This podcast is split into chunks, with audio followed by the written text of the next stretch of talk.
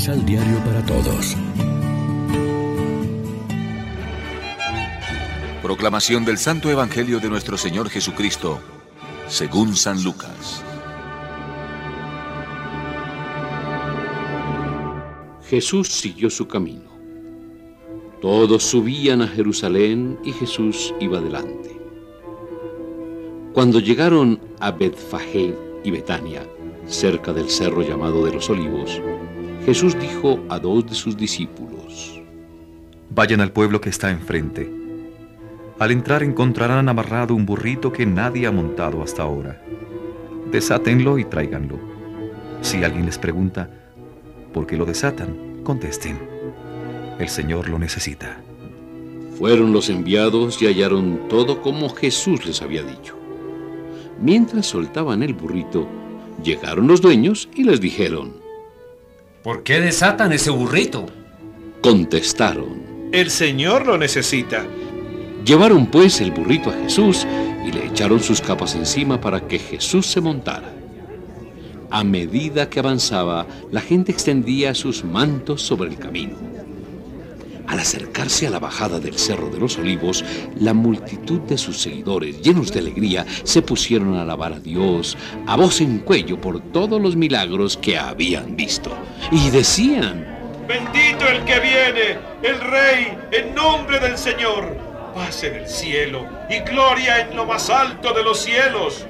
algunos fariseos que se encontraban entre la gente dijeron a Jesús, Maestro, reprende a tus seguidores. pero él contestó, Yo les digo que si ellos se callan, las piedras gritarán.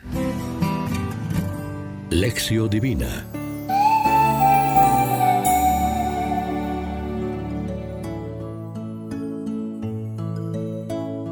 Amigos, ¿qué tal? Hoy es domingo 10 de abril. Iniciamos la Semana Mayor, la Semana Santa, en la que celebramos el acontecimiento central de nuestra fe, pasión, muerte y resurrección de Cristo. Y como siempre lo hacemos de la mano del pan de la palabra. La procesión de hoy no es solo la entrada a la Eucaristía, lo es para toda la Semana Santa. Cada misa la empezamos con una entrada, pero la de hoy es especial recordando la de Jesús cuando llegó a Jerusalén para su semana decisiva. Sus discípulos seguramente pensarían que este era el momento decisivo para proclamar rey a su maestro. Pero Jesús sabe que, aunque parece entrar como Señor y Rey, en realidad antes tiene que sufrir como el siervo y que en vez de un trono le espera la cruz. La impresionante lectura de la pasión nos afecta a todos. Iniciamos una semana de acompañamiento a Jesús en sus días cruciales. Y eso se refleja también en nuestra vida a lo largo del año. Nuestro seguimiento de Cristo comporta a veces imitarlo también en cargar con la cruz. Seguramente no era tan dramático nuestro camino como el de Él, abandonado de todos, incluso con silencio o ausencia aparente de Dios, azotado, escarnecido, clavado en la cruz, ejecutado injustamente. Pero sí tendremos días en que se acumulan los motivos de dolor y de desánimo. Por eso también nosotros necesitamos reafirmar hoy de alguna manera con la procesión de ramos la confianza en el triunfo de Cristo nuestro Maestro. También nosotros estamos destinados no a la cruz, sino a la vida, no al sufrimiento, sino a la alegría perfecta. Aunque el camino sea como el que nos ha señalado Jesús, no todo el año será Semana Santa.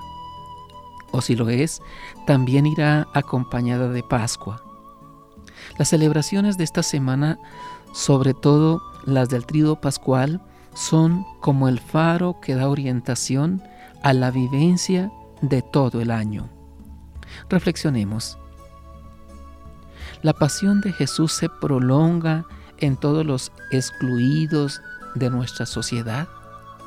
¿Cuáles son las señales que indican la presencia de Dios al lado de los que sufren? Oremos juntos. Padre, te rogamos que vengas en nuestra ayuda. Despierta en nosotros cada mañana el deseo de escuchar tu palabra enséñanos con tu espíritu de paciencia, que sepamos reconfortar a aquellos que no pueden sufrir más. Amén. María, Reina de los Apóstoles, ruega por nosotros.